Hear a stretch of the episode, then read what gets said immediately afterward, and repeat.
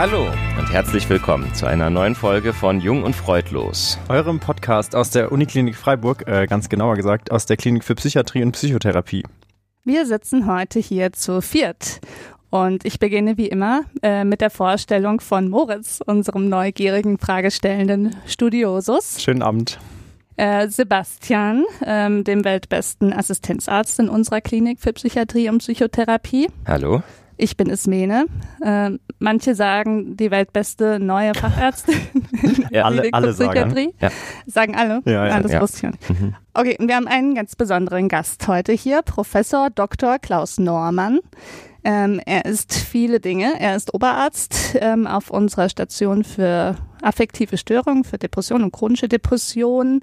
Er ist auch äh, geschäftsführender Oberarzt und er ist in der Forschung in äh, verschiedenen Gebieten wahnsinnig aktiv. Und wir haben ihn heute eingeladen, ähm, um über eines seiner Spezialgebiete, nämlich Hirndoping, zu sprechen.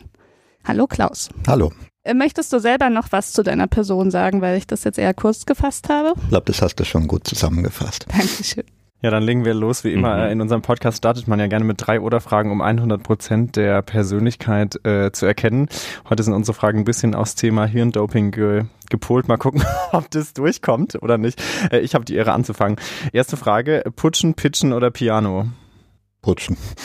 ja. Die Deshalb Revolution. sind wir doch hier, oder nicht? Ja. Ja. Okay, meine Oder-Frage folgt. Kaffeesahne, Sahneschnitte oder abgesahnt? Kaffeesahne. Wirklich? Okay. Na klar. Lieber als Milch Ja, oder genau. Ich finde das auch ein ganz... Ich finde, es schmeckt deutlich cremiger. die Ah, aus den kleinen Döschen? Ja. aber das darf Oh, man heute ich nicht mehr machen, die. weil das Und wie viele davon? ja. Zwei bis drei. Ja, also schon auch ein bisschen was. Okay. Mhm. Ich bin immer total frustriert, wenn es die gibt zum Ja. Kaffee. Finde ich auch. Das ist immer so... Um, dann Das, das ist dann Kaffee keine mehr echte. Kaffee- Kaffee-Experience, das Nee. finde ich auch. Nee. Mhm. Ah, ich habe auch noch eine. Ähm, hochkonzentriert, tief gestapelt oder mittelmäßig durchgeschlafen. Hä? Ich habe es auch nicht verstanden. ich lese es hier nur vor, wie bei der Weihnachtsfeier. Ähm, ja, hochkonzentriert. Wie Passt immer, auch zu heute. klar. Das ist ein sehr guter Einstieg. Moritz, magst du uns doch diese Frage erklären? Nein, da, gibt es keine Erklärung. Das ist Nee? einfach, es geht um den Impuls. Um den Impuls. Ja. Und Klaus Okay. hat ja gesagt, hochkonzentriert, also ist alles richtig. Mhm. Super, perfekt. Klaus, kennen wir dich jetzt zu eine Million Prozent? Auf jeden Fall. Gut, dann gibt's da nichts mehr hinzuzufügen. Nee. Gut. Klaus, was ist eigentlich Hirndoping? Ja, also die Frage habe ich irgendwie erwartet. Oh Mann. also was ist Hirndoping? Hirndoping im engeren Sinn ist der Gebrauch von verschreibungspflichtigen Medikamenten zur Verbesserung der geistigen Leistungsfähigkeit bei ansonsten gesunden Menschen. Ähm, und das ist eben die, das ist eben äquivalent zum Sportdoping gemeint. Englisch heißt Neuroenhancement, bedeutet im Wesentlichen das Gleiche.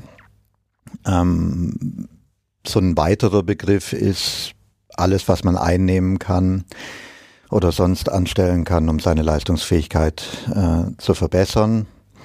Ähm, aber eben mit diesem Ziel, wirklich die Leistungsfähigkeit zu verbessern. Also hier auf dem Tisch stehen Colas und ähm, sage jetzt nicht die Marke, haben sie vorher im Foto schon versteckt. Ähm, ähm, Im weitesten Sinn könnte man das auch als Hirndoping bezeichnen, aber eigentlich eng genommen ist es ähm, schon die Einnahme von Medikamenten. Wenn man es anders definiert, dann fasert dieser Begriff wahnsinnig aus. Dann ist jede Tasse Kaffee auch Hirndoping, die man jetzt am Schreibtisch trinkt, um sich besser konzentrieren zu können.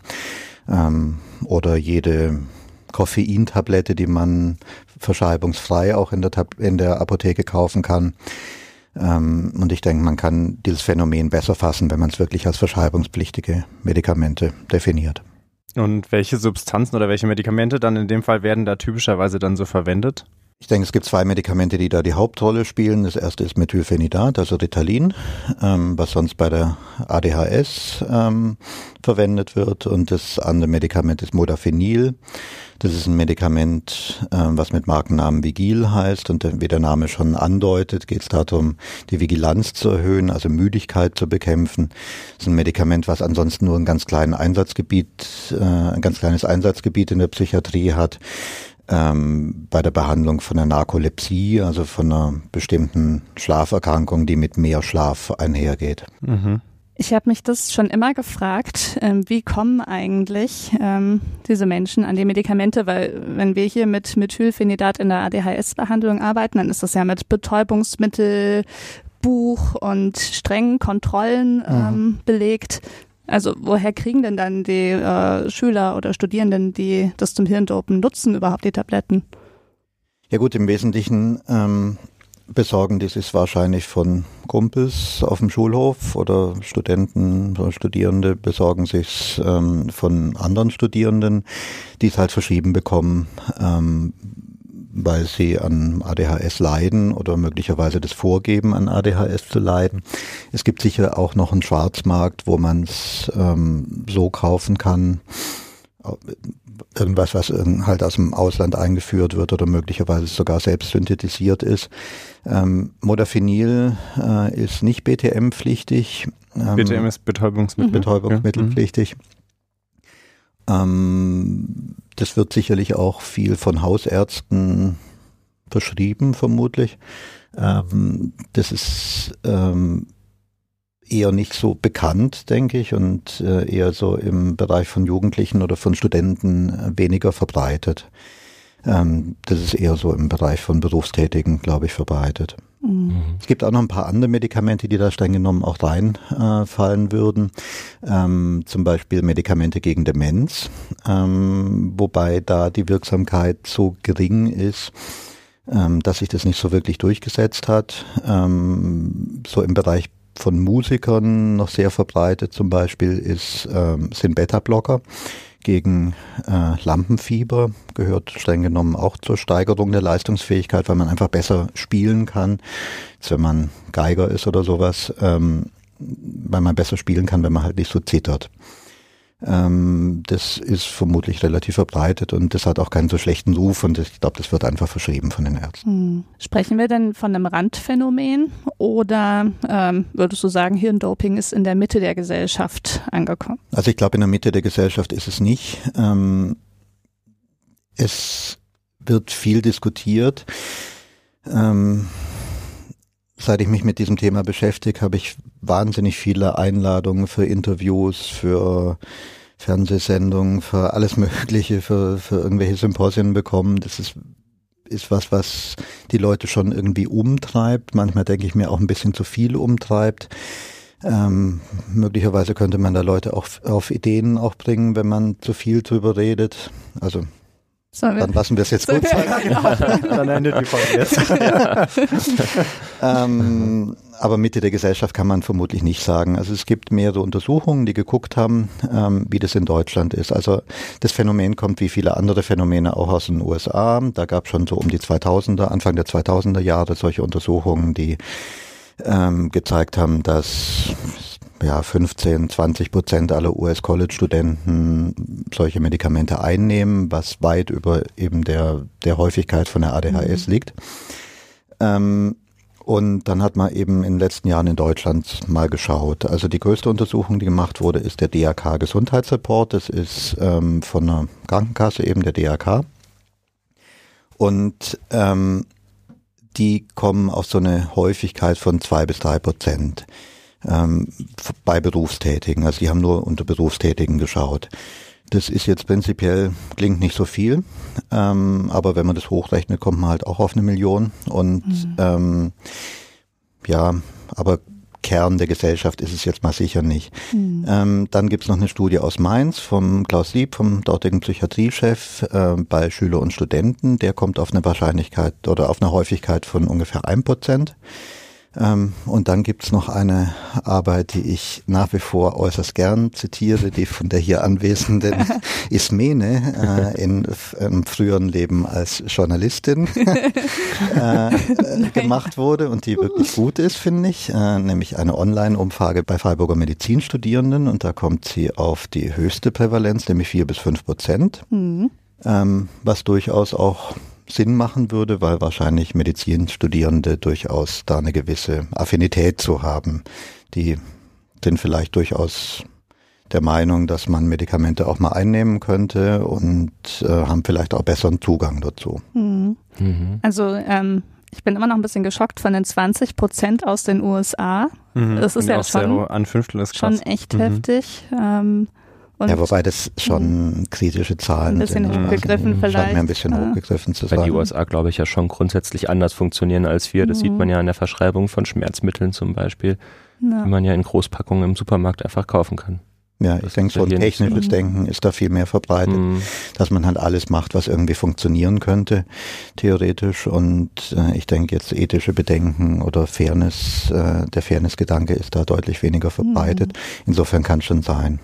Aber es klingt auch so ein bisschen durch, dass man es so richtig genau noch nicht weiß in Deutschland, oder? Also so richtig viele Untersuchungen scheint es ja, noch nicht also zu geben. Es ist halt total schwierig, ne? wenn man Leute fragt, nehmen sie prinzipiell illegal äh, ein betäubungsmittelpflichtiges ähm, Medikament ein und wo, wo haben sie das überhaupt her und nehmen, nehmen sie es ein, dann wird kein großer Prozentsatz sagen, ja klar, mache ich. Ja. Deshalb hat zum Beispiel der Klaus Lieb in seiner Studie, wo die geringste Prävalenz auch rauskommt, ein ganz kompliziertes Verfahren äh, verwendet, was erwünschte Antworten vermeiden soll und wirklich extrem anonym ist. Also da kann man unter keinen Umständen irgendwie nachverfolgen, was die Schüler oder Studenten da angekreuzt haben. Ähm, aber dann kommt er letztlich auch auf die geringste ähm, Wahrscheinlichkeit. Mhm. Mhm. Was ich auch noch spannend fand jetzt gerade, das ist aber tatsächlich dann ja ein relativ junges Phänomen, ne? wenn es so Anfang der 2000er, das ist ja wirklich was, was es noch nicht so lange gibt dann. Oder war es vorher einfach nie Thema und man hat nicht drüber gesprochen? Also ähm, ich habe das mal mit dem Herrn Berger besprochen, vielmehr der Herr, also mein ehemaliger Chef oder unser aller ehemaliger Chef, mit Ausnahme von dir. Äh, der jetzt ja schon in Rente ist und eher frühere Zeiten auch überblicken kann. Ähm, der hat gemeint, ja, was, was wollen Sie denn? Das ist doch kein neues Phänomen. Also als ich studiert habe, dann da haben alle Captagon genommen. Ähm, Captagon ist ein amphetaminhaltiges Hustenmittel. Ähm, das war da völlig normal und ähm, gerade im Medizinbereich auch weit verbreitet. Ähm, ich denke, früher ist einfach kein so großes Aufheben drum gemacht worden und es war wahrscheinlich in der nichtmedizinischen, im nichtmedizinischen Teil der Gesellschaft deutlich weniger verbreitet. Mhm. Du sprichst schon so ein bisschen die Substanzklasse der Amphetamine an. Ähm, die heute verwendeten Substanzen, die du jetzt genannt hast, Methylphenidat und Modafinil, wie wirken die denn? Ja, ähm, gut, äh, Methylphenidat ist ein Dopamin-Wiederaufnahmehemmer, äh, erhöht bestimmte Neurotransmitter im Gehirn. Ähm, da weiß man so einiges drüber, wie es wie es wirken kann. Ähm, beim Modafinil ist es letztlich wirklich unklar. Da gibt es verschiedene Hypothesen zum Wirkmechanismus, von denen letztlich keine so richtig überzeugend ist. Ähm, es könnte sein, dass es relativ ähnlich wie Kaffee wirkt, ähm, aber halt länger und intensiver. Aber es ist eigentlich ist es unklar. Nochmal ähm, für die Hörer, die wenig ähm, wenig Vorwissen über Neurotransmitter haben, also Dopamin-Wiederaufnahmehemmer sorgt dafür, dass mehr Dopamin quasi genau. da ist. Mhm. Und das heißt also im Endeffekt, während man versucht zu lernen, hat man dann mehr Belohnungstransmitter oder wie könnte man das könnte, vielleicht sagen? Könnte ein Sinn sein. Ähm, also grundsätzlich, wenn man, wenn man sich diesem Thema nähern will, also jetzt so von einer neurophysiologischen Warte aus nähern will, ähm, muss man halt muss man mehrere Phänomene unterscheiden. Das eine ist Lernen an sich und das andere ist, ist Aufmerksamkeit. Ähm, die Substanzen, die heute im Gebrauch sind, äh, erhöhen vor allem die Aufmerksamkeit. Also um lernen zu können, das weiß jeder von sich selber, um, um irgendwas konzentriert machen zu können, muss man aufmerksam sein. Ne? Wenn ständig das Telefon klingelt, wenn man an irgendwas anderes denkt, wenn man äh, nicht ausgeschlafen ist zum Beispiel, dann kann man halt nicht, nicht gescheit lernen. Und die Medikamente, die da im Gebrauch sind, die äh, erhöhen die Aufmerksamkeit. Noch schöner wäre es, wenn man Lernen verstärken würde, dass man Lernen an sich verstärkt. Dieses ist prinzipiell nicht unmöglich, aber ähm, aber schwierig. Also man weiß sehr gut, wie Lernen prinzipiell funktioniert. Also das hat was mit ähm, Potenzierung im Gehirn zu tun, mit ähm, einem, einem Phänomen, das synaptische Plastizität heißt. Die Mechanismen von dem, von diesem Phänomen sind ganz gut verstanden. Und das ist eine relativ komplizierte äh, biochemische Kaskade. Ähm, und da gäbe es schon einige Elemente, die man prinzipiell auch medikamentös verstärken könnte. Ähm, das ist auch versucht worden zum Teil, hat aber nicht so wirklich richtig gut geklappt außerhalb von Hirnschnitten von Ratten.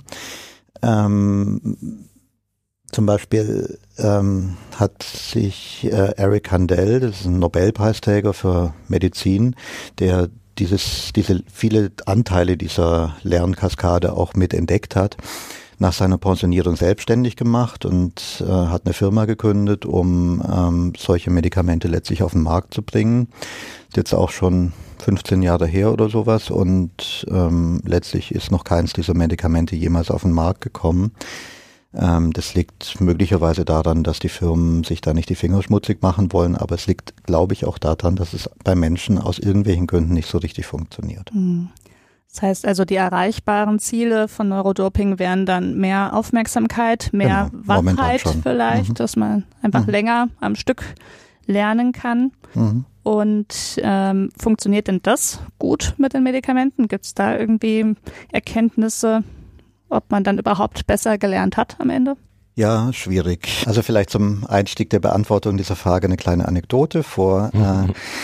Äh, äh, auch jetzt schon vor ein paar Jahren hat das Stadttheater Freiburg ähm, mal so eine Veranstaltung gemacht, die hieß Pimp Your Brain. Ähm, da kamen Schüler ähm, und Schülerinnen mal so ein Jahr lang in, zu verschiedenen Experten, haben sich über diese Themen ausgetauscht. Ich war da der ähm, der Zuständige für das medikamentöse Hirndoping.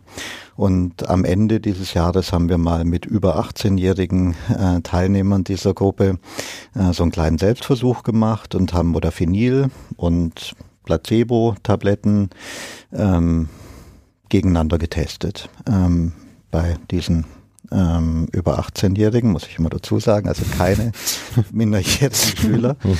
Ähm, und haben so einfache Lernaufgaben gemacht.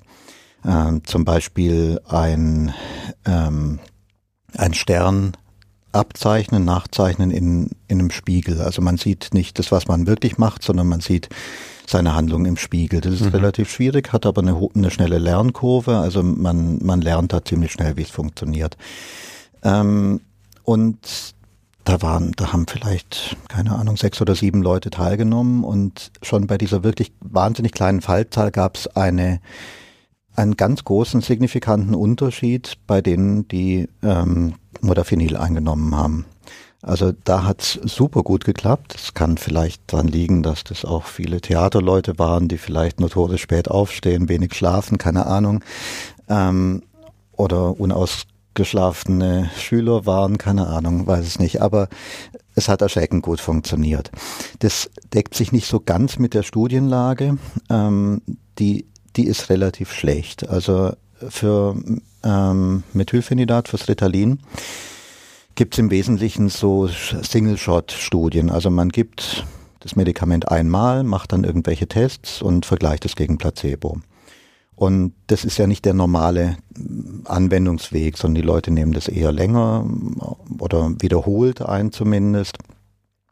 Und bei diesen Studien kommen so ganz unterschiedliche Ergebnisse raus. Also ähm, manchmal wirds Lernen deutlich besser oder die, die Aufmerksamkeit deutlich besser, manchmal ähm, bleibt es gleich und es tut sich gar nichts. Es gibt Studien, wo beim wo es beim ersten Versuch besser war, beim zweiten wieder schlechter. Es gibt welche, wo das Lernen an sich verschlechtert wird. Also es ist wirklich die ganze Bandbreite gibt da. Beim Modafinil ist es ein bisschen besser. Da gibt es auch in letzter Zeit ziemlich viele gute Studien, die doch einen deutlichen Effekt zeigen.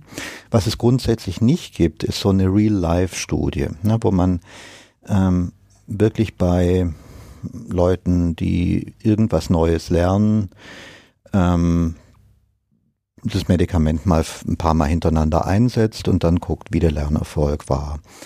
Ähm, zum Beispiel bei Examenskandidaten in irgendeinem Fach oder wir hatten mal überlegt, so eine Studie zu machen, wo Leute Japanisch lernen oder irgendwas, was man einfach überhaupt nicht kann.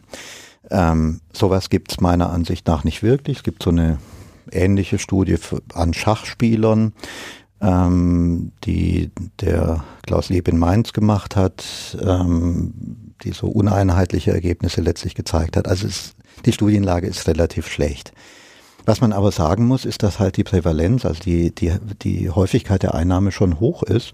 Und es kann schon sein, dass da so die Praxis ähm, die Forschung einfach überholt. Und wenn es so viele Leute einnehmen, dann wird es vermutlich auch was helfen. Also dass es jetzt nur ein Placebo-Effekt ist, glaube ich irgendwie auch nicht.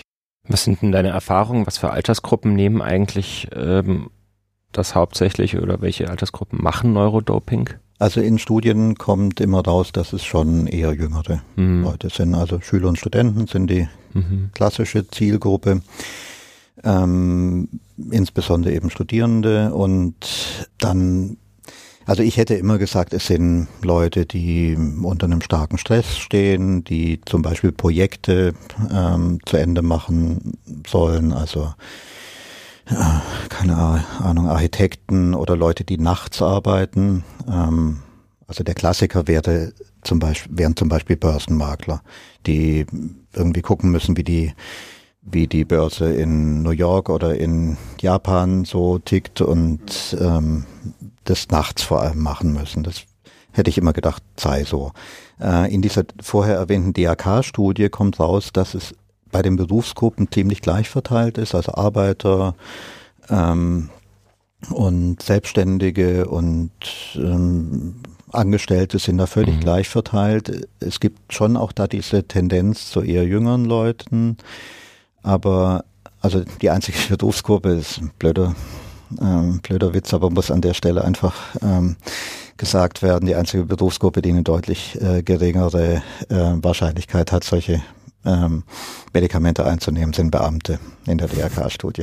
das ist leider so. Wie kann man sich das, das erklären? Das zweite Klischee, was da bedient wird. genau, Die Gründe lassen wir in den Köpfen der Hörer entstehen, oder? Ja. Es gibt ja ganz verschiedene Beamte.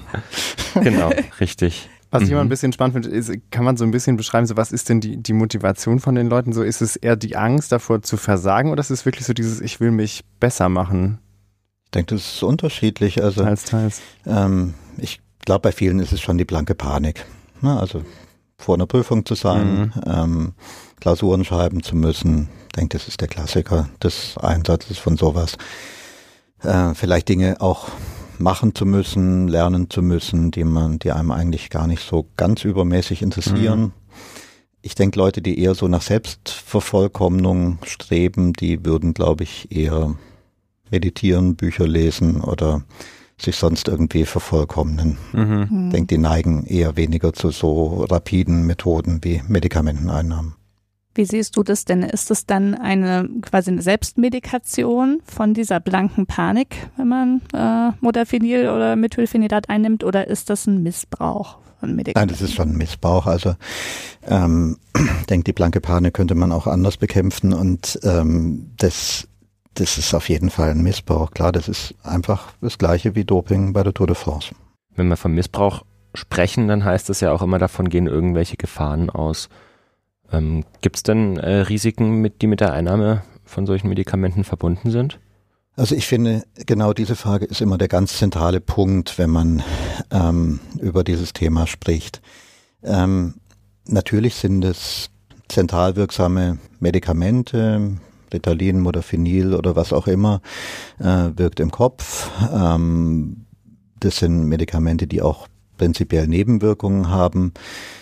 Ritalin kann ja alles Mögliche machen, kann die Stimmung verschlechtern, kann ähm, in Überdosierung dazu führen, dass äh, Extremitäten absterben. Also es hat eine ganze Menge Nebenwirkungen.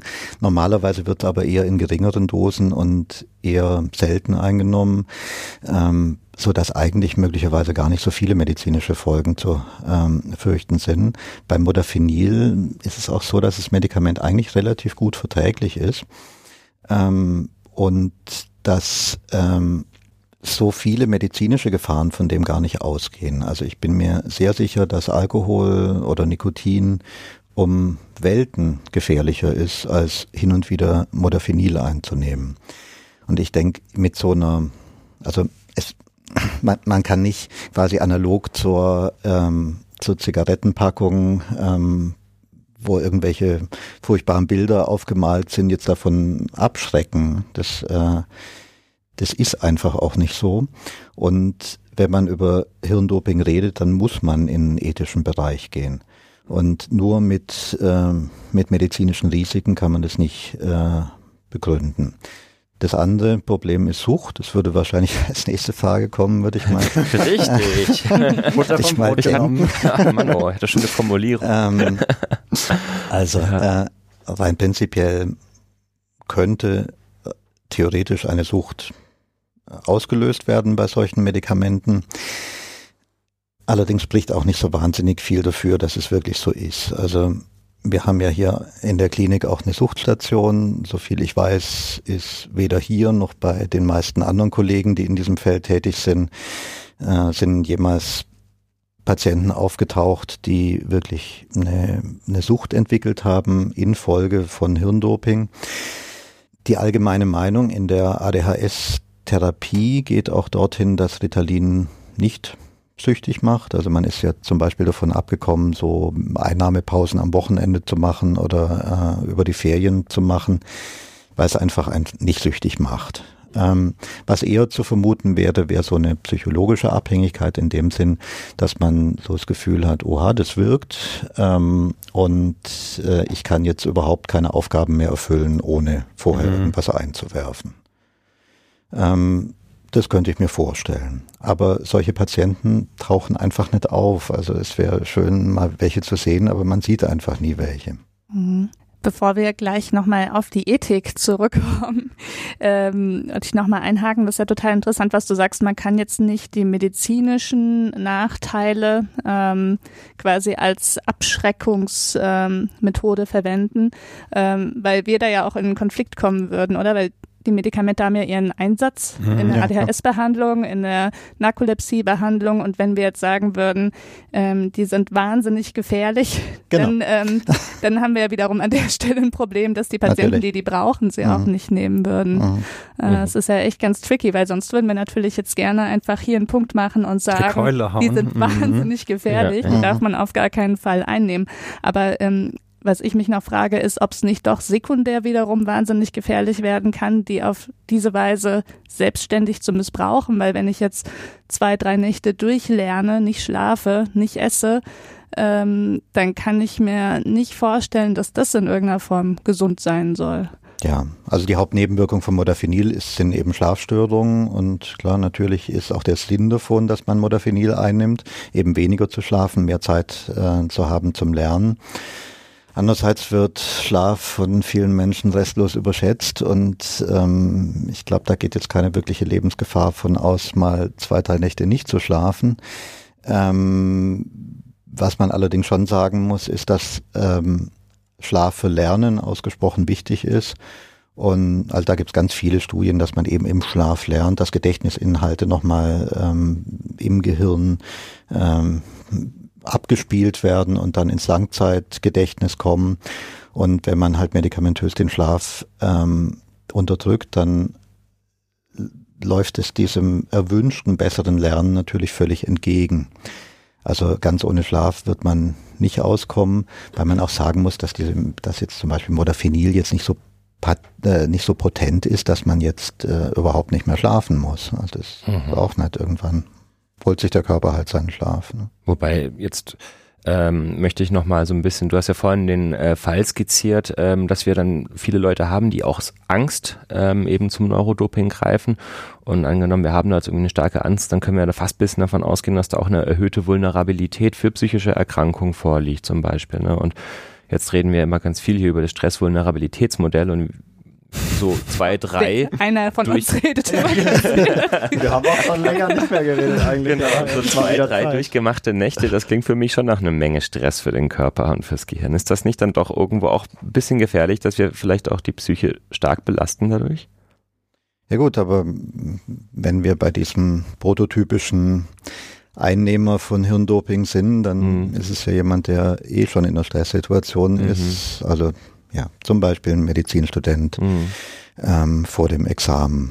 Ähm, aber ich meine, wir alle haben Medizin studiert oder Tun's noch, ja. sind noch dabei und ähm, haben solche Prüfungen schon mitgemacht. Da ist jeder maximal gestresst und ähm, die meisten entwickeln da keine psychische Erkrankung. Ähm, Na, dadurch, ja. ne? Also, Dazu ähm, eine andere Folge. genau. Ähm, letztendlich muss man aber sagen, ist das ja ein bisschen spekulativ, was wir da gerade sagen. So richtig weiß man es natürlich nicht, Genau, was passiert, Punkt, wenn ja. man es langfristig und intensiv betreibt. Also man muss klar sagen, dass die ganzen Studien, die zu diesen Medikamenten gemacht werden, wurden, also die Zulassungsstudien natürlich nicht bei Gesunden gemacht worden sind, sondern bei Kranken. Also die Medikamente sind zugelassen für bestimmte Erkrankungen und da sind die Studien gemacht worden und da weiß man, welche Nebenwirkungen diese Medikamente haben. Ähm, auch bei einem bestimmten Einnahmeschema, bei einer bestimmten Dosis. Was im Hirndoping gemacht wird, wird bei ähm, nicht zugelassenen Indikationen gemacht, es wird bei Gesunden gemacht, es wird ähm, auch in unterschiedlichen Dosierungen verwendet als diese zugelassenen Dosierungen. Meistens sind die niedriger, aber ähm, ganz sicher weiß man es auch nicht. Und ähm, ganz streng genommen gibt es natürlich keine Zulassungsstudien. Ne? Was mich immer, um nochmal auf deine Frage von vorhin zurückzukommen, ähm, was mich wirklich auch entsetzt, ist auch, dass so viele Leute ganz offensichtlich bereit sind, zentral wirksame Medikamente zu schlucken. Ne? Wir, Mhm. Ich bin Oberarzt von der Depressionsstation. Ich äh, äh, red mir jeden Tag äh, den Mund fusselig, um wirklich kranke Menschen dazu zu bringen, Medikamente zu nehmen, die prinzipiell auch wirksam sein können. Ähm, Gerade im Bereich von Psychopharmaka werden Medikamente einfach chronisch nicht genommen. Dann gibt es diese Non-Compliance. Und in einem Gebiet, was gar nicht wirklich getestet ist und wo auch wirklich die, die Evidenzlage, dass das Ganze auch funktionieren kann, relativ schlecht ist, dann nehmen die Leute Mhm. völlig freiwillig die Medikamente ein. Das ist schon ein bisschen bizarr auch. Ja, definitiv. So, Ja. Klaus, warum sollten wir nicht alle Neurodopen? Du bist ja, genau, bist ja Mitglied der Ethikkommission. Das wollte ich an dieser Stelle nochmal noch mal fallen lassen. Ne? Da kannst du doch bestimmt besonders Zustellung nehmen. Ja, warum sollten wir das nicht machen? Also vielleicht kann man so anfangen.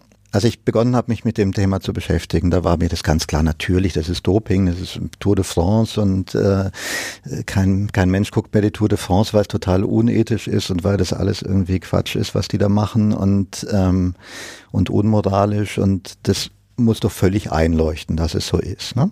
Und dann war ich so bei verschiedenen Symposien eingeladen und ähm, da war ich dann plötzlich konfrontiert mit sehr intelligenten Leuten, ähm, die sehr intelligente ähm, Argumente für Hirndoping gebracht haben. Und ähm, es ist das ist nicht so einfach, einfach zu sagen, man soll es nicht tun. Hm. Also man soll viele Leute, viele Sachen nicht tun, dennoch machen die meisten Leute auch verbotene Dinge oder unmoralische Dinge. Ähm, und es gibt eine große Strömung auch in der, so in der Medizinphilosophie, in der Medizinethik, äh, die ähm, sehr intensiv dafür sind, solche Medikamente einzunehmen. Also es gibt ein ganz einflussreiches Nature Paper, also in so einem sehr berühmten Journal, von einem Verbund von Leuten, die sich darüber Gedanken gemacht haben. Was, also es heißt Towards the Responsible Use of äh, Neuroenhancing Drugs. Und es gibt es auch in der deutschen Version. Das äh, ist das Abschlusspapier eines BMBF, äh, BMBF, also Bundesministerium für Bildung und Forschung, geförderten äh, Projektes.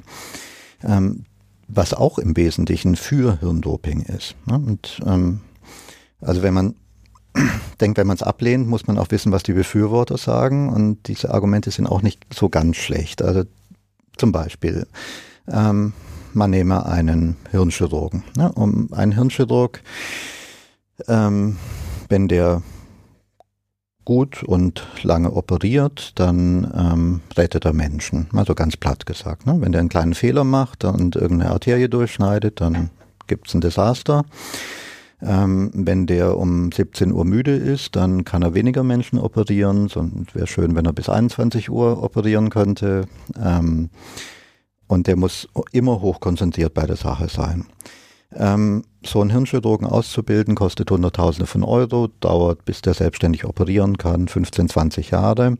Und wenn es jetzt, also so, so argumentieren die Befürworter von dem Ganzen, wenn es jetzt ein Medikament geben würde, was die Leistungsfähigkeit dieses Menschen steigern würde, was der freiwillig einnimmt und was dem nicht schadet, dann wäre es nicht nur erlaubt, dass der das einsetzt, sondern dann wäre es sogar moralisch geboten, dass der das einsetzt.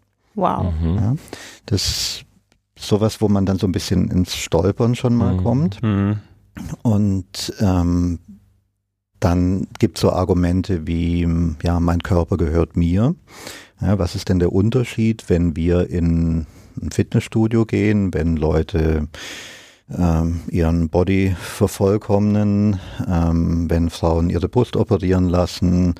Ähm, was, was ist denn da der Unterschied um Himmels Willen? Oder sich Botox spritzen lassen?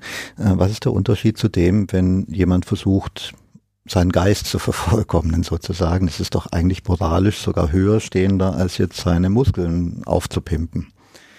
Ähm, ja, ist auch nicht ganz unrichtig. Ne? Ja, wobei, also da fällt mir sofort irgendwie ein, auch wenn so ein Neurochirurg viele hunderttausend Euro gekostet haben mag in der Ausbildung, man hat ihn doch nicht gekauft. Und dass dem sein Mhm. Körper dann um 17 Uhr auch einfach mal platt ist, ist doch eigentlich Ja, auch ein natürlicher Schutz Tatsächlich für auch den so, Neurochirurgen. Wenn ja, er dann auch fit, so ge eigene Grenzen zu fit kennen. geputscht irgendwie. wird bis Mhm. 21, der arme Mensch, oder? Also, Mhm. Ja gut, aber wenn Ja. er sich selbst, selbstständig aus eigenem Willen dafür entscheiden Ja. würde, dann könnte er das natürlich machen. Und wenn es eben ein Medikament geben würde, was wirksam ist auf der einen Seite und auf Mhm. der anderen Seite eben nicht schadet, dann wäre es die eigene Entscheidung. Ne? ja, aber dann gibt es bald keine Neurochirurgen mehr, ähm, die das auch ablehnen wahrscheinlich, ne? Ja klar, und Mhm. äh, dann müsste es halt so sein, dass die Neurochirurgen, die es ablehnen, ähm, es halt einfach nicht nehmen. Ne? Aber die kommen Aber ja unter Druck, Das oder? ist eben Mhm. genau Ja. der Punkt. Ne? Ja, Also mhm. das äh, sowas geht sehr schnell in so einen impliziten oder expliziten Zwang über. Mhm. Also wenn jetzt der eine das macht, der Kollege das macht, dann mm, und sagen wir, es würde wirken, theoretisch, es würde gut wirken, ähm, dann fragt man sich natürlich schon, warum der, der andere das nicht macht. Und äh, gerade in solchen Konkurrenzsituationen ähm, ist das schon ein, ein Punkt. Also es gibt auch in, in Nature eine andere Publikation, die heißt Professor's Little Helper, die sich äh, speziell damit beschäftigt, mit, mit Hirndoping im ähm, Forschungsbereich, ähm, vor allem im medizinischen ähm, Forschungsbereich.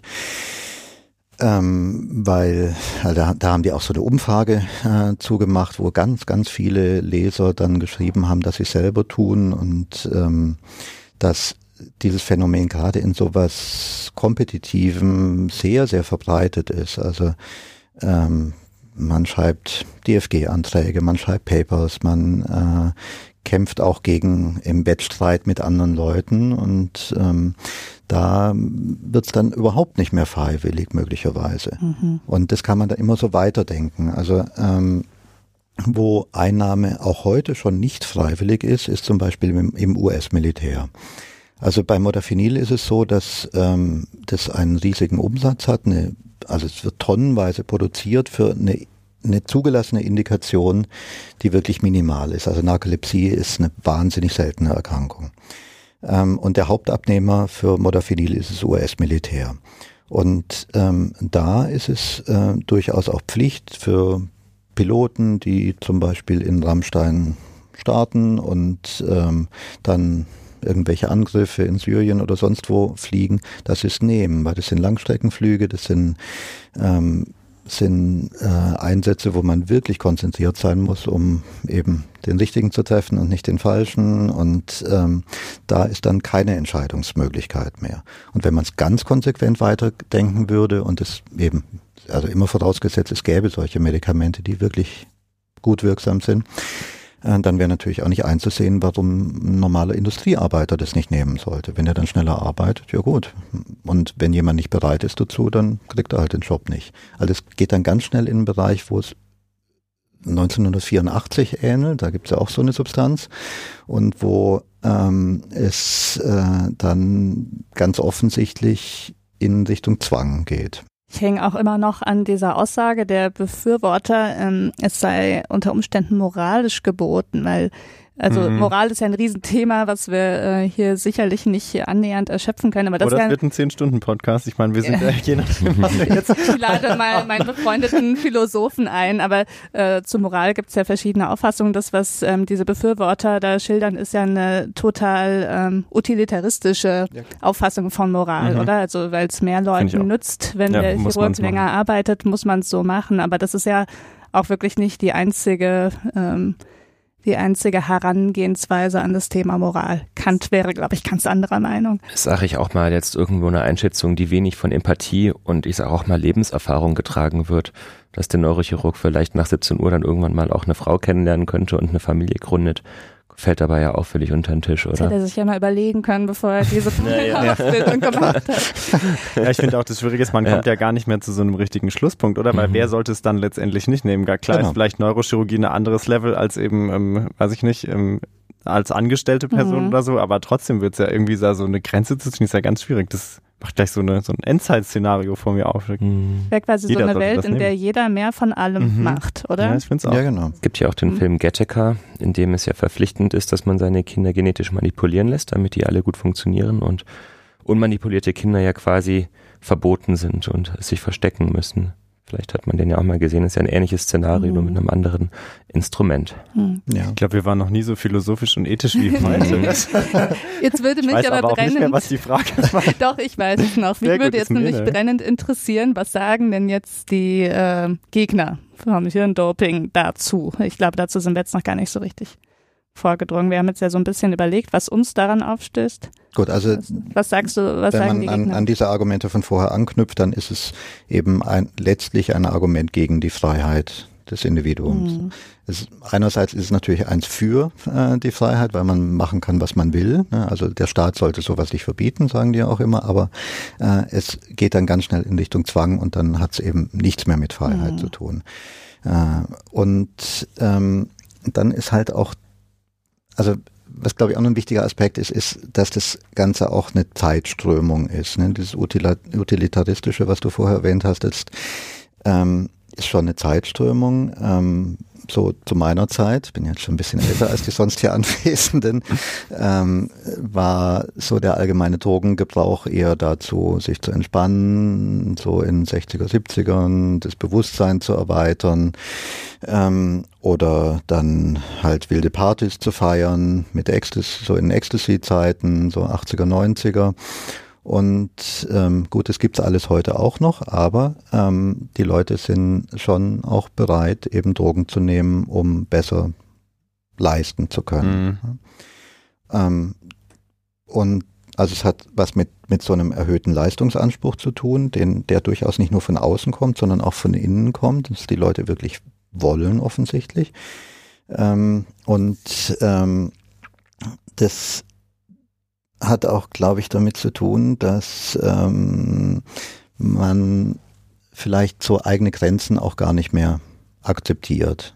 Also ich sage immer, als Hobbyradfahrer wird man auch nicht die Tour de France äh, gewinnen, wenn man noch so dopt. Ähm, weiß nicht, vielleicht bist du anderer Meinung. ich habe ja nicht ausprobiert, ehrlich gesagt. Ja, genau. Was wolltest du jetzt sagen? ähm, aber äh, und genauso ist es halt, dass auch manche Menschen vielleicht nicht dazu geeignet sind, jetzt unbedingt Abitur zu machen oder irgendein anspruchsvolles Studium äh, durchzuziehen. Und ähm, vielleicht gäbe es auch andere Lebenswege, ähm, die für das Individuum dann vielleicht viel erfüllender wären, als jetzt unbedingt immer sich die Kante zu geben und das Maximum rauszuholen und wenn das Maximum halt nicht geht, dann noch chemisch nachzuhelfen.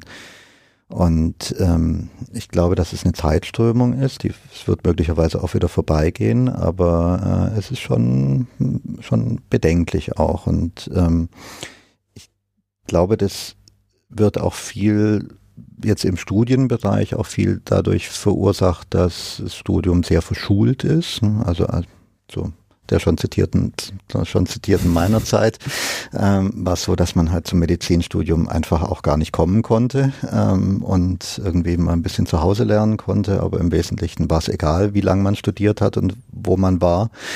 Ähm, heutzutage gibt es ja überall Anwesenheitslisten, ständige Testate und ähm, viel, viel höheren Leistungsdruck. Dann gibt es Bologna-System, es gibt äh, viel mehr Verschulung von dem Ganzen, viel mehr Prüfungen. Und ähm, das ist sicherlich auch ein Punkt, wo man gucken muss. Und äh, man, man sollte vielleicht auch so, so Ansprüche gesellschaftlich ändern ähm, und die Leute nicht so konform machen zu allen Ansprüchen, kostet es, was es wolle. Und da muss müssen aber auch die einzelnen Leute mitziehen und sich nicht so anpassen an, an äußere Gegebenheiten, äh, dass ihnen letztlich ihre Gesundheit oder auch ja, ethische Erwägungen komplett egal sein sind. Hauptsache sie erreichen was. Ne? Dieses Erreichen geht halt manchmal auch nicht. Es ist ja echt ein total gesellschaftlich komplexes mhm. Thema, weil ich auch überlege, du sagst einerseits, von, manchmal scheint es von der Person auszugehen, dann wiederum gibt's aber diesen Druck in der Gesellschaft, da gibt's ja, auch wenn das jetzt auch wieder spekulativ ist, ja wahrscheinlich eine wahnsinnige Wechselwirkung, das lässt sich ja kaum trennen. Mhm, was, was ist jetzt eigentlich mein mhm. Wille, mhm, die Grenzen zu überschreiten? Ja. Genau, und inwiefern wurde ich da aber auch geprägt von der Gesellschaft? Das ist echt ganz schön heftig. Ja, ich bin auch beeindruckt, ja. wir sind jetzt echt in den Kern vorgestoßen. Also wenn Arbeits- und Studienbedingungen eben so anstrengend sind, dass man das Gefühl hat, man schafft es nicht mehr, mhm. dann ist halt schon die Frage, ob man nicht diese Arbeits- und Studienbedingungen ändern muss, mhm. gesellschaftlich ändern muss, oder ob man sich dem Ganzen vielleicht nicht so aussetzen möchte als Individuum, oder ob man alles unternimmt, um diesen Anforderungen dann zu mhm. äh, dann gerecht zu werden. Das äh, das ist sicherlich auch eine individuelle Entscheidung, aber es ist, es ist auch eine gesellschaftliche Entscheidung, ne, was man da machen möchte. Hm, ich glaube, das sowohl als auch ist ganz wichtig. Es mhm. haben ja viele Themen berührt, glaube ich, die wir gar nicht abschließend klären können, weil die einfach auch nicht abschließend zu klären sind. Ich würde vielleicht trotzdem gerne mal einen Strich unter die philosophisch-ethische Komponente machen. Vielleicht oder? eine Sache noch, weil du hattest, äh, hattest gesagt, was spricht eigentlich dagegen, es mhm. zu tun. Also ähm, auf was ich gerne noch mal ein klein bisschen rumreiten würde, wäre diese Analogie zum Doping, also zum, zum Sportdoping. Mhm. Ähm, also Sportdoping ist allgemein gesellschaftlich geächtet, weil es eben äh, unoffen ist, weil es im Geheimen geschieht, mhm. weil es verheimlicht wird.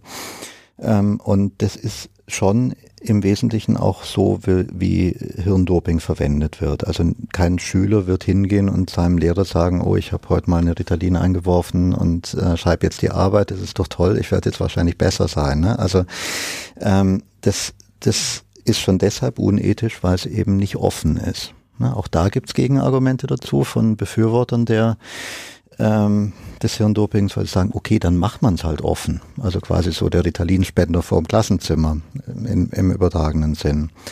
Ähm, und ähm, was ist denn da jetzt unethisch dran, wenn jemand ein Ritalin einnimmt? Ist es doch viel unethischer, wenn zum Beispiel kinderreicher Eltern ähm, unendlich viel Nachhilfe bekommen oder auf teure Elite-Internate gehen, ähm, um, um besser zu werden. Das ist doch was ist, was ist da moralischer dran, wenn Geld bestimmt, ob man gut ist oder nicht? Also, wie ihr seht, es gibt zu allem Pro- und Kontra-Argumente und letztlich ist es schon eine individuelle Entscheidung, äh, ob man es macht. Deshalb bin ich auch sehr dagegen, ähm, Hirndoping einfach zu verbieten. Also Prohibition, also Verbieten von einzelnen Stoffen war noch nie besonders erfolgreich. Ähm, was man an Cannabis sieht, was man 30er Jahren in, äh, über Alkohol, an, an mhm. Alkohol ganz deutlich gesehen hat, sondern es ist eine gesellschaftliche Diskussion, es ist aber auch eine individuelle Erwägung, ob man es mhm. macht oder nicht. Weil man sagen muss, sich äh, Medikinet aus dem Darknet zu bestellen, ist ja sogar verboten. Ja klar, es ist auch äh, verboten. Meiner Ansicht nach ist es schon verboten, Medikinet auf dem Schulhof zu kaufen. Auch. Ja, das auch. Das ist ein Verstoß gegen das Betäubungsmittelgesetz. Genau. Das ist klar, denke ich, rechtlich geregelt. Mhm. Ja klar. Mhm. Okay, zum so, Abschluss der, der philosophischen Diskussion. Das heißt also, man muss sich tatsächlich selber äh, bei dem Thema aufgeklärt machen und sich überlegen, in welcher Welt man auch leben möchte, oder? Und mhm. ähm, wie man die selber auch mitgestalten will. Ja. So, Sebastian. Jetzt ja. bist du dann. Wunderbar, danke. ähm, wenn ich jetzt so ein Mensch bin, ja, der das Bedürfnis hat nach, äh, nach Neurodoping, ja, weil ähm, ich das Gefühl habe, ich komme nicht mehr mit. Gibt es denn alternative Hilfsangebote, die du da vorschlagen könntest, dass ich nicht so eine Pille greifen muss? Gut, wenn wir jetzt mal bei Prüfungssituationen bleiben, was irgendwie leichter zu handhaben ist. Ähm, also wenn man sich entschieden hat, dass man ein Studium wirklich zu Ende machen will, wo man vielleicht wirklich Schwierigkeiten hat, ist mal als Voraussetzung, das auch nochmal kritisch zu hinterfragen, dann spielt zum Beispiel der Schlaf eine ganz große Rolle, also dass man einigermaßen geregelt schläft, dass man sich strukturiert beim Lernen, dass man, ähm, es gibt ja jetzt für diese ganzen Medizinprüfungen, diese 100-Tage-Programme, die sind mhm. da wirklich perfekt dazu, äh, sich das vorher einzuteilen und ähm, in Gruppen zu lernen, ähm, das möglichst praxisnah zu machen, also dass eben auch Motivation und Aufmerksamkeit dabei ist, seinen Arbeitsplatz so zu gestalten, dass man jetzt nicht ständig abgelenkt wird. Natürlich kann niemand lernen, wenn jetzt das Handy da die ganze Zeit daneben äh, irgendwelche Nachrichten von sich gibt. Das mhm. sind halt so die, die üblichen und offensichtlichen Dinge, wie man, wie man halt lernen sollte. Mhm. Gibt es auch Situationen, wo ähm, du der Meinung bist, dass Psychotherapie angezeigt wäre? Bei allem, was jetzt auch negativ über Methylphenidat gesagt ähm, wurde, ist ich glaube, das ist mir auch nochmal wichtig, das zu, das zu betonen, dass es natürlich Menschen gibt, die ein ADHS haben und die deshalb weit unter ihren Möglichkeiten mhm. bleiben. Und das ist auch gar nicht selten. Und ADHS hört auch nicht im 18. Lebensjahr auf, wie in einer vorherigen Folge vom dieses Podcasts schon äh, beschrieben wurde. Und ähm, solche Leute sollten auch medikamentös behandelt werden natürlich. Ähm, jetzt so Psychotherapie im eigentlichen Sinn, denke ich, ist da nicht sinnvoll bei sowas, aber ähm, sowas wie Coaching gibt's natürlich ne? mhm. oder alle Arten von Selbsthilfe, ja. Manualen. Gibt's denn, wenn man jetzt dann so, sagen wir mal, wenn die normalen strukturellen Hilfen nicht so geholfen haben und man eben doch zum Hirndoping greift, gibt's da so eine Situation, wo man auch sagt, das ist eine Situation, wo man wirklich auch dann psychotherapeutische oder psychiatrische Hilfe braucht? Gibt so eine Art Notfall unter Hirndoping? Würde ich mal nicht denken. Also mhm. ich habe noch nie einen gesehen mache hier ja auch Dienste in der Psychiatrie. Glaube nicht, dass es das gibt. Klar, es kann mal Leute geben, die, ähm, die zum Beispiel Ritalin extrem schlecht vertragen. Es soll auch mal Menschen geben, die da psychotisch drauf werden, klar. Aber ähm, so im Allgemeinen wird es das vermutlich nicht geben. Ne. Mhm. So, ich glaube, dass diese Folge sich ähm, perfekt eignet, um so eine richtige Diskussion zu starten im Internet. Das ja. stimmt. Wir laden euch alle hiermit auch ausdrücklich, äh, ausdrücklich, ja genau, ich ein. sprechen ein, äh, mit uns zu diskutieren. Ich bin froh, dass du den nicht eindrücklich ausgeladen hast. ich ja. habe gerade überlegt, ob hm. ich das gemacht habe. Nee. ähm, Klaus, wir fragen immer am Ende nach einem Fazit. Ähm, beziehungsweise nach einer Sache, ähm, die, die als unserem Gast noch wichtig wäre, den Hörerinnen und Hörern da draußen mit auf den Weg zu geben zum Thema Neurodoping. Wenn eine Sache hängen bleibt heute, was soll das sein? Hm, was soll das sein? Man soll es nicht tun. man soll es nicht tun und man soll sich gut überlegen. Ja. Wie man sich positioniert. Wie man sich dazu positioniert. Also, also nicht, man darf es nicht tun. Mhm. Mhm. Nicht, man fällt tot um, wenn man es tut. Ähm, aber man soll drüber nachdenken, ob man es wirklich tun will. Hm, spannendes Fazit. Ich glaube, die Inhalte dafür finden sich in der Diskussion wieder. Ne? Richtig. Auf jeden Fall. Ja, ich glaube, wir hätten jetzt wahrscheinlich noch drei Stunden mhm. sprechen können. Wir haben das jetzt ja auch, ich glaube, aus Zeitgründen. Äh, Sebastian hat hier noch eine Verabredung. Darum Relativ geht es nicht. Ja, auch unsere ja, der wickelt hier die ganze Zeit auf seinem Stuhl ja, rum. Ist ganz nervös. Ich weiß gar nicht, was er vorhat. Genau, deswegen mussten wir das jetzt auch relativ abrupt einpacken. Man hätte noch äh, stundenlang diskutieren können. Nein, nicht nur wegen Sebastian. Jetzt, jetzt fühlt er sich falsch verstanden. Ich glaube, muss ich eigentlich ich auf die Toilette. Uhr. Aber ich habe keine Uhr, es tut mir leid. Aber mein Zeitgefühl sagt mir, es ist Zeit. Ja. ja. Ah, wir, ja. wir, konnten mhm. das sicher nicht ähm, in aller Ausführlichkeit zu Ende aber diskutieren. Aber Sebastian würde, glaube ich, das so formulieren, wenn ihr einen Closer Look wünscht, könnt ja. ihr uns das aber gerne mitteilen und dann können wir ja nochmal hier zusammenkommen dann und weiter diskutieren. Closer Look, genau. Closer Look, mehr in Touch und äh, ja. noch mehr Diskussion. Ja. Sollen wir sonst noch was sagen? A Klaus Look. Ich war Klauser Look. Das ähm. Ganze, ich war fast kurz überfordert mit der Diskussionssituation, weil wir plötzlich, ich hatte das Gefühl, wir sind so eine Polit-Talkshow. Das hatte ich vorher noch gar nicht. Das hatten wir noch nie, glaube ich. Das war doch mal ein interessantes Thema. Ja, das ist ein Novum, oder? Ausnahmsweise. Zum ersten Mal nach, nach 34 Folgen. Interessant. Sehr schön, sehr schön. Ja. Nö, ich glaube, es äh, passt, oder? Wir hoffen, es hat euch gefallen. Ja, war mal was anderes. Spannendes Thema auf jeden Fall. Vielen Dank. Schalten Ähm, für diesen rein. Vielen Input. Dank für deinen sehr, Besuch, sehr Klaus. lohnend. Ja. Und äh, ja, ansonsten hören wir uns in zwei Wochen, oder? So sieht's aus. Schön, dass ihr zugehört habt. Und einen Guten guten Rutsch. Rutsch. Einen guten ja, Rutsch, ja. Ja, Kommt gut ins Wir Neue. hören uns im nächsten Jahr. Bis, Bis dann. dann. Tschüss. Tschüss.